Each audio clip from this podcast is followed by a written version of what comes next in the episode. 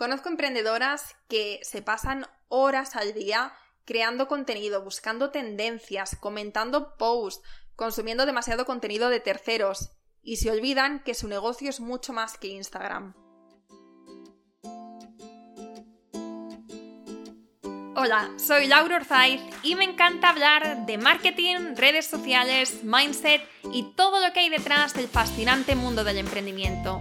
Me defino como una friki de los negocios, introvertida confesa y amante del buen café. Después de cuatro años de altibajos materializando mis ideas, me decidí a crear Yo Emprendedora, un espacio de inspiración, formación y empoderamiento femenino para salir de nuestras cuevas, aprender de las mejores y hacer mucha piña entre nosotras. Piensa en este podcast como tu ratito semanal para desconectar del día a día y reconectar contigo, tu negocio y tu misión. Y si quieres más, entra en yoemprendedora.es. Ahí encontrarás toda la información para apuntarte al club online y los coffee dates que mando todos los viernes. Sube el volumen que empezamos. No cabe duda que Instagram es una red social con muchísimo potencial cuando tienes un negocio. Para nosotras, en Yo Emprendedora, es un generador constante de leads y de ventas. Y de verdad que estoy inmensamente agradecida de tener este alcance y esta oportunidad para seguir creciendo por aquí nuestro negocio. Y además, por supuesto, forever and ever agradecida porque gracias a Instagram y a nuestro podcast hemos ido creciendo nuestra comunidad, creando y creciendo. Pero, pero por supuesto, porque vamos a empezar ya con el pero, para mí hay una línea muy fina entre crear contenido y ser esclava de esta red social. Porque además no es por nada, pero es que cada vez se pone más y más exigente. Conozco emprendedoras que se pasan horas al día creando contenido, buscando tendencias, comentando posts, consumiendo demasiado contenido de terceros y se olvidan que su negocio es mucho más que Instagram. Desde mi punto de vista, deberíamos estar mirando nuestra estrategia global, deberíamos estar captando leads, deberíamos estar consiguiendo los emails de nuestros potenciales clientes. Pues primero, porque si el día de mañana te hackean tu cuenta o Instagram decide penalizarte, que esto pasa, y pasa bastante más a menudo de lo que puedas pensar, quizá em, no recuperes tu cuenta o quizá, bueno, puede ser una faena enorme. Conozco personas que les han hackeado y no lo han recuperado.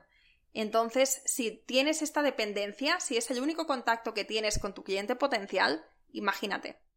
A nosotras nos pasó, a nosotras nos hackearon nuestra cuenta de Facebook. Fue hace tres años, yo creo, más o menos, o quizá bueno, sí, como tres años.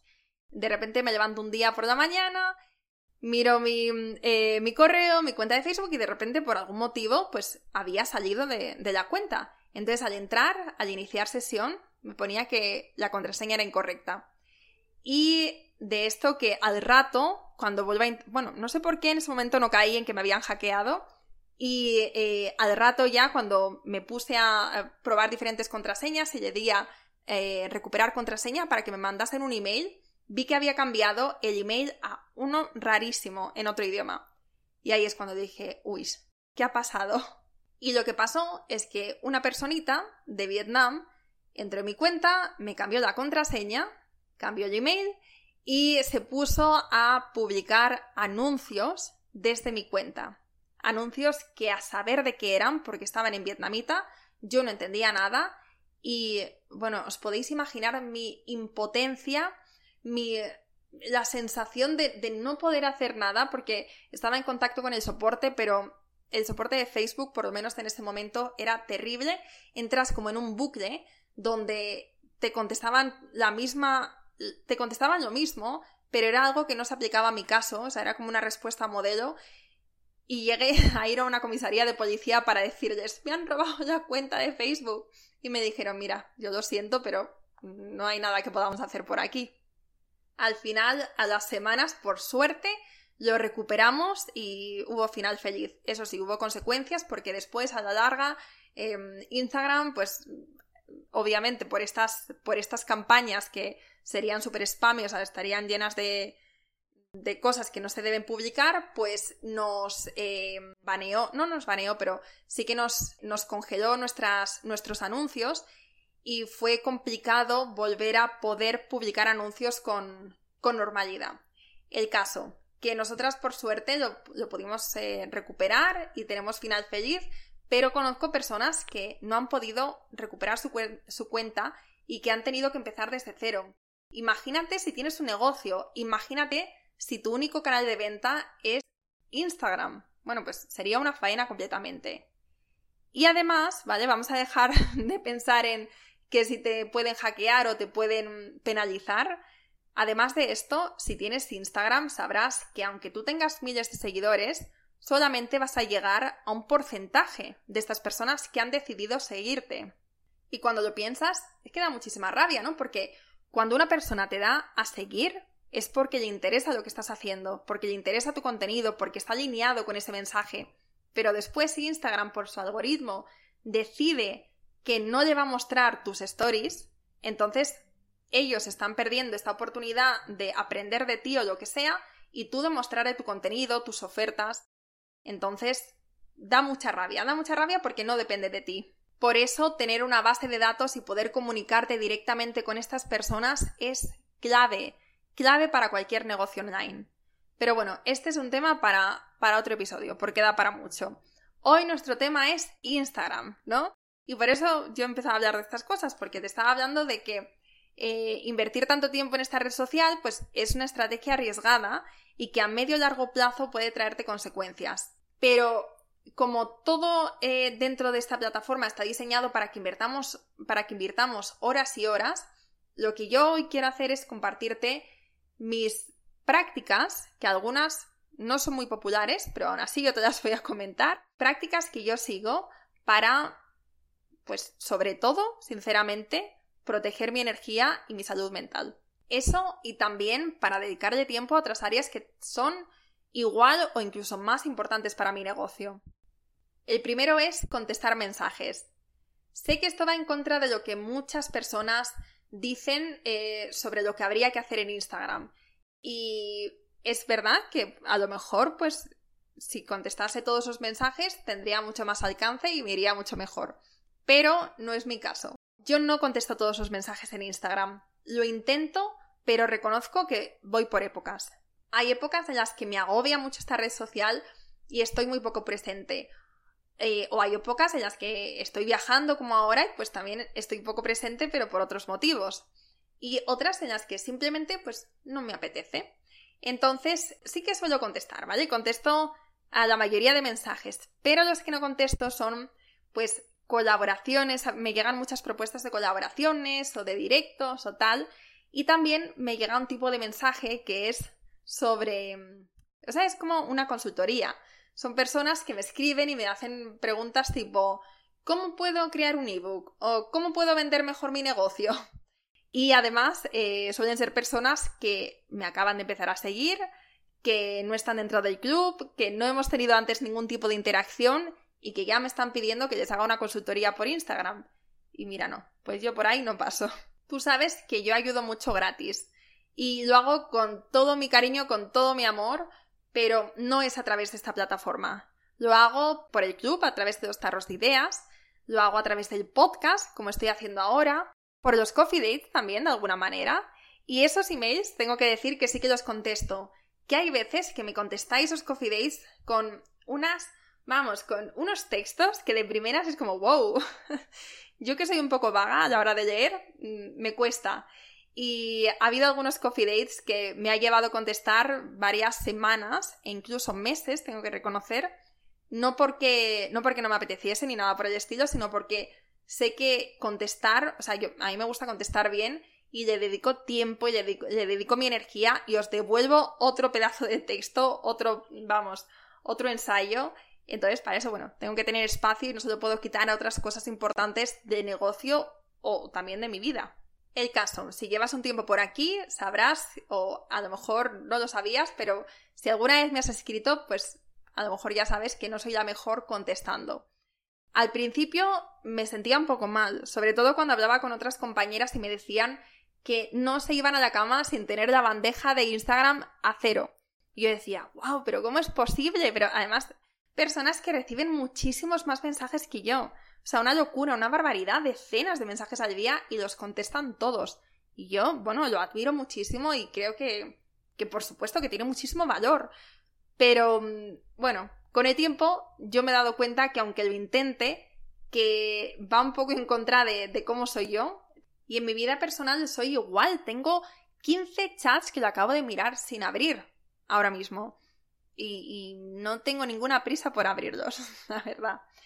Y sí, al principio eso, me sentía mal, pero con el tiempo me he dado cuenta de que elegir no contestar a todos los mensajes o elegir no estar tan presente en cada cosa, lo que estoy haciendo es elegir pasar ese tiempo con mi pareja, con mis amigos o simplemente descansando. Y ya no me siento culpable.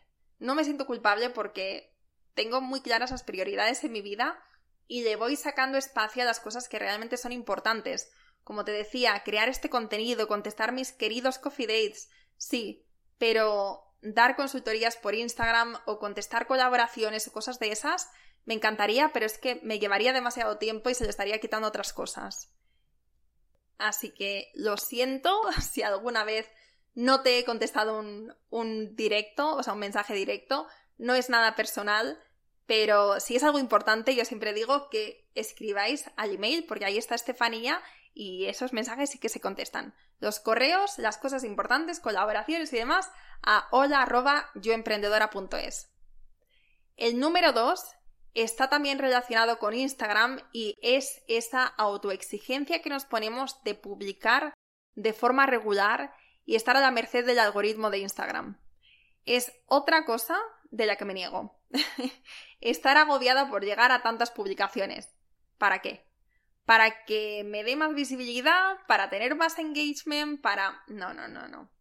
Sinceramente, además, en mi experiencia, cuando, cuando he intentado hacer las cosas tal y como se tenían que hacer, no he visto que hubiera una explosión de visualizaciones, de, likes, de comentarios. En cambio, hay otras épocas en las que estoy más rebelde y comparto pues en horas super random y donde, ¿sabes? En momentos donde no deberías de compartir porque realmente no va a haber nadie como por la mañana y hay, vamos, una pasada de alcance.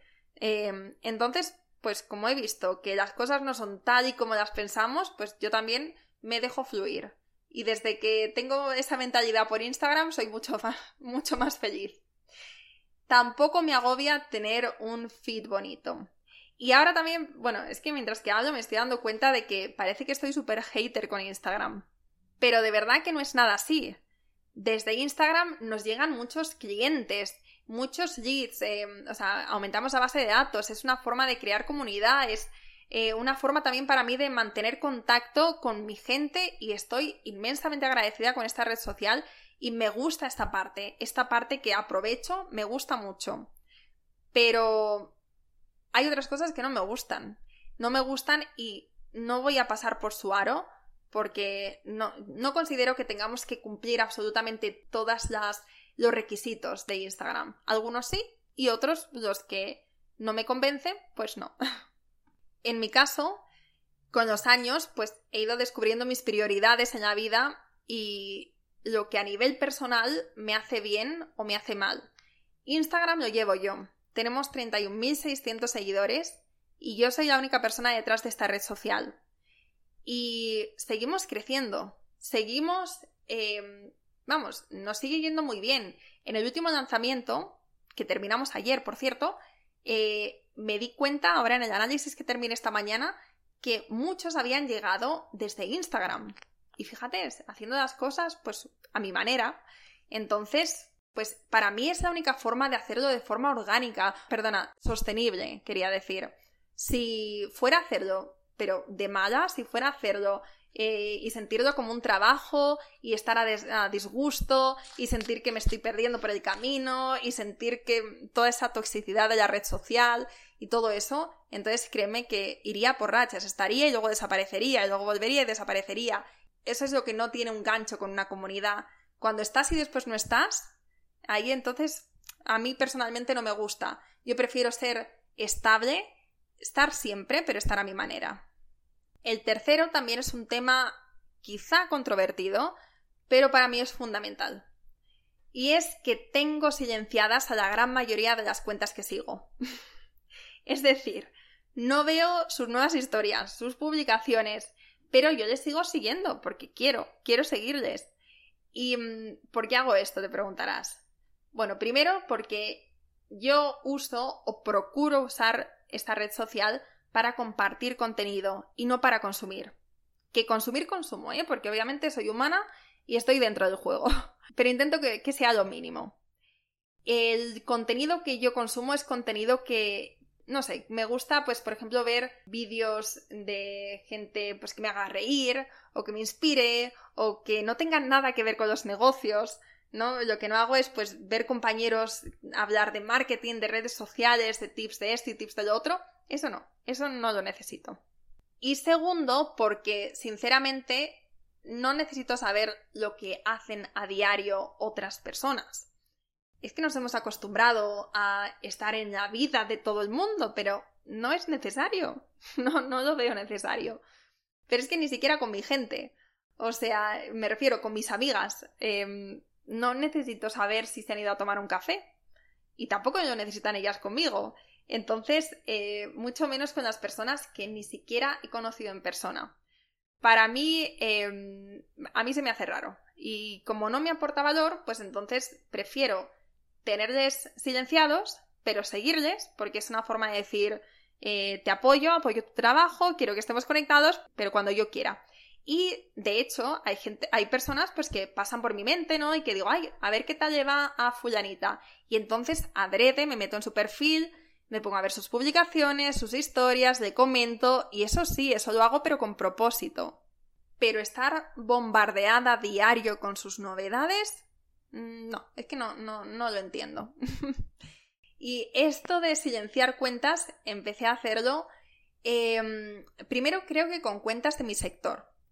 Mm, porque me agobiaba ver lo que hacían, sobre todo cuando estaba empezando y todavía me estaba comparando mucho y si veía que alguien estaba haciendo algo similar a lo mío o lo que fuera, pues no sé, me, me hacía pues de repente pues me sacaba completamente de lo que estaba haciendo, entraba en un estado de alerta y de estrés y, mm, y también de, de, reacción, ¿no? Muchas veces cuando te sientes atacado, que no es un ataque ni mucho menos, pero cuando sientes que están haciendo algo similar o una idea que tú ibas a que tú eh, tenías para el futuro, lo que sea, si ves que alguien está haciendo algo similar o que se acerca, dices, ah, me tengo que poner ya eso y a lo mejor no es el momento, a lo mejor tú estás con otra cosa, entonces yo prefiero evitar esa reacción, prefiero evitar estar en modo reactivo. Yo veo pues cuentas de pues por ejemplo, amigas, compañeras de emprendedoras, pues por ejemplo me encanta el de Laura Algarra, se me parece muy graciosa, eh, Patricia Vinuesa también me encanta, de Laura de Bimani, Teresa J. Cuevas,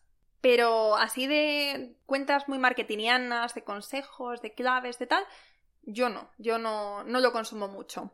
Pero porque no soy, no soy el target. Entonces, es, vamos, es como lo hago yo. No es lo correcto, ¿eh? No digo que sea lo correcto. Simplemente que estoy compartiendo, me estoy abriendo quizá demasiado, pero es como, como lo hago yo.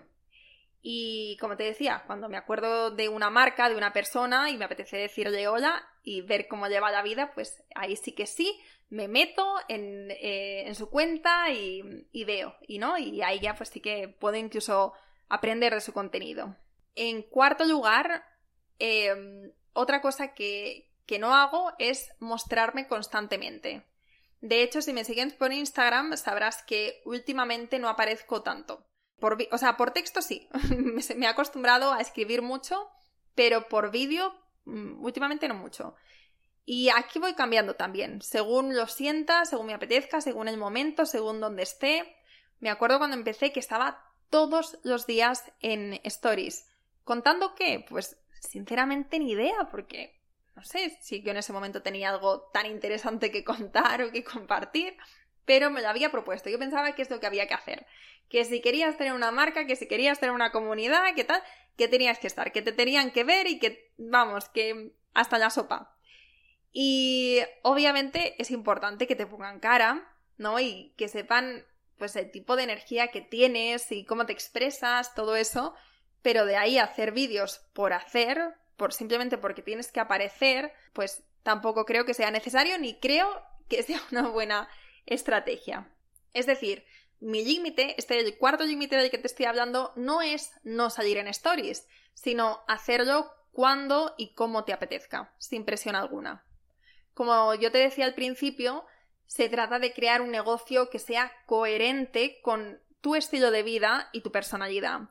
Y no hacer simplemente cosas por inercia, por lo que los demás hacen. No, o por lo peor aún, por lo que el algoritmo quiere que hagas. Eso ya sí que no. Yo ahora llevo semanas sin pasarme, bueno, mentira, en el lanzamiento me he pasado dos veces, em, simplemente para decir hola y poco más. Y ¿sabes qué? Pues que nada ha cambiado, que hemos tenido un lanzamiento, el mejor lanzamiento que hemos tenido hasta ahora ha sido este, eh, que hemos tenido mucho éxito con Instagram desde este lanzamiento, o sea, en este lanzamiento hemos tenido mucha gente que se ha unido desde Instagram, que nuestro engagement yo creo que es súper bueno, nuestra comunidad en Instagram súper bonita y muy activa y lo dicho, yo me, me paso de Pascuas a Ramos. Eso sí, al principio era diferente y mi forma de pensar y mi forma de actuar era diferente, porque cada momento pues tiene sus cosas. Pero yo te cuento pues ahora mismo cuáles son los límites que tengo que tengo en mi negocio y cómo y cómo veo las redes sociales. En quinto lugar, tampoco sigo todas las tendencias de Instagram.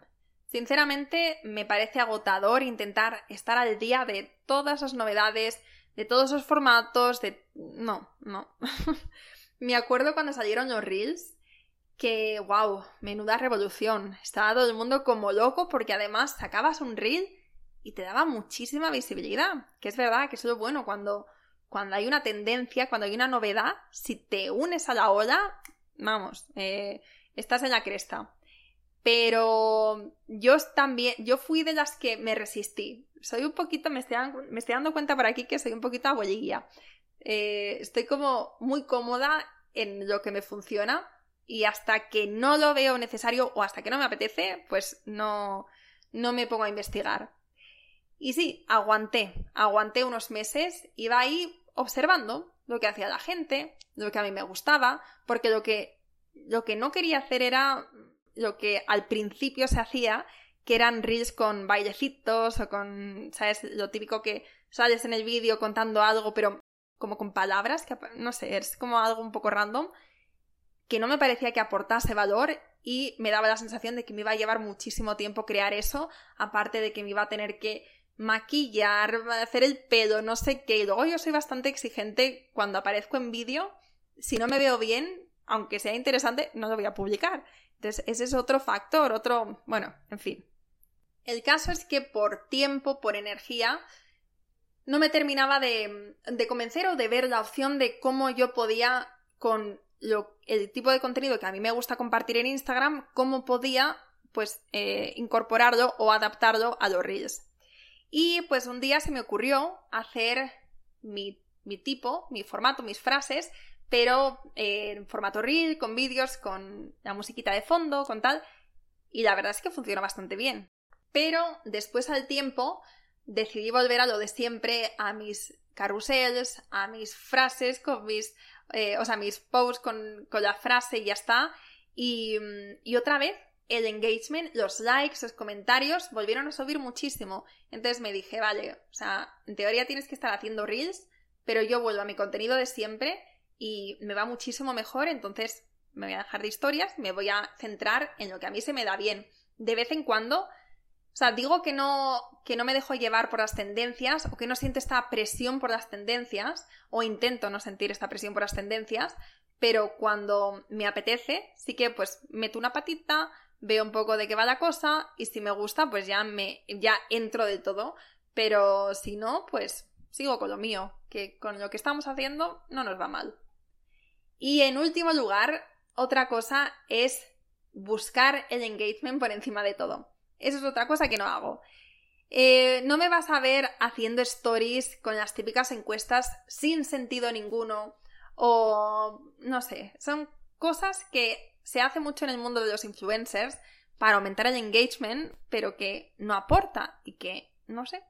Es decir, hacer preguntas y encuestas 100% a favor. Sobre todo si te puedes llevar información útil o si las personas que están al otro lado pues también algo de valor se pueden llevar. Pero lo de preguntar por preguntar a mí no me sale. Incluso es que me causa rechazo. Me causa rechazo cuando, cuando alguien me hace una pregunta, bueno, me hace, o nos hace una pregunta así como vacía, porque lo que quiere es, em, es engagement. Es que se nota muchísimo. Y probablemente alguien que tenga más seguidores, más alcance o que sepa más de este tema me diga que, que podría estar haciéndolo mejor, que podríamos estar aprovechando más el alcance, el engagement, tarara, las oportunidades que, que puedes conseguir por ahí. Y 100%, pero como toda plataforma tiene unas reglas que puedes seguir o, no o puedes no seguir o puedes adaptarlas a ti, a lo que a ti te convence, a, la que, a lo que tú consideras que, que para ti va a ser sostenible y que también vas a disfrutar. Yo tengo un filtro muy claro y es que si aporta valor y es información que creo que es interesante para ti, lo comparto, para adelante. Y también si es algo que me apetece hacer y que no me quita demasiado tiempo para otras áreas del negocio o de mi vida que son igual o más importantes, entonces también ahí voy a estar. Pero siempre teniendo en cuenta cuáles son mis prioridades en todos los sentidos y siendo fiel a lo que, a lo que soy y a lo que es yo emprendedora. Así que, bueno, esto es lo que te quería comentar. Estos son mis, mis seis límites en cuanto a Instagram, cómo lo gestiono, cómo tengo un negocio sin ser esclava de Instagram. Y de verdad te digo que no tengo, no tengo presión ninguna para, eh, para llegar a, ningún estándar y tenemos muchos seguidores en Instagram, pero no tenemos tantas visualizaciones, no tenemos eh, tanto alcance a lo mejor como podríamos tener si hiciéramos otras cosas, pero me compensa, me compensa, soy mucho más feliz así y no lo cambiaría por nada. Entonces, si estás en un punto ahora mismo en el que estás quemada o sientes que, que se exige demasiado de ti como emprendedora, se exige que crees un tipo de contenido, que estés mucho tiempo, que estés eh, haciendo cosas que realmente a ti no te apetece hacer, que sepas que puedes hacer las cosas a tu manera y que de hecho es la única forma de que puedas sostenerlo en el tiempo. Así que yo te animo a encontrar esa fórmula tuya en Instagram o en la red social que sea y de recordar siempre qué es lo importante y para quién trabajas. Trabajas para ti, no trabajas para Instagram. Bueno, espero que hayas disfrutado de este episodio y si es así, si lo compartes en tus stories, hablando de Instagram, y me etiquetas en arroba yoemprendedora.es, pues me harás muchísima ilusión y sabré que, te ha gustado y es una manera que tienes de, de apoyar este podcast. Mil gracias y nos escuchamos la próxima semana. Espero que te haya gustado este episodio y si es así, me encantaría que dejaras una reseña en iTunes, en Evox o en la plataforma que escuches tus podcasts. Esta es la mejor manera que tienes de apoyar el podcast y su continuidad. Muchísimas gracias por quedarte hasta el final y seguimos la próxima semana.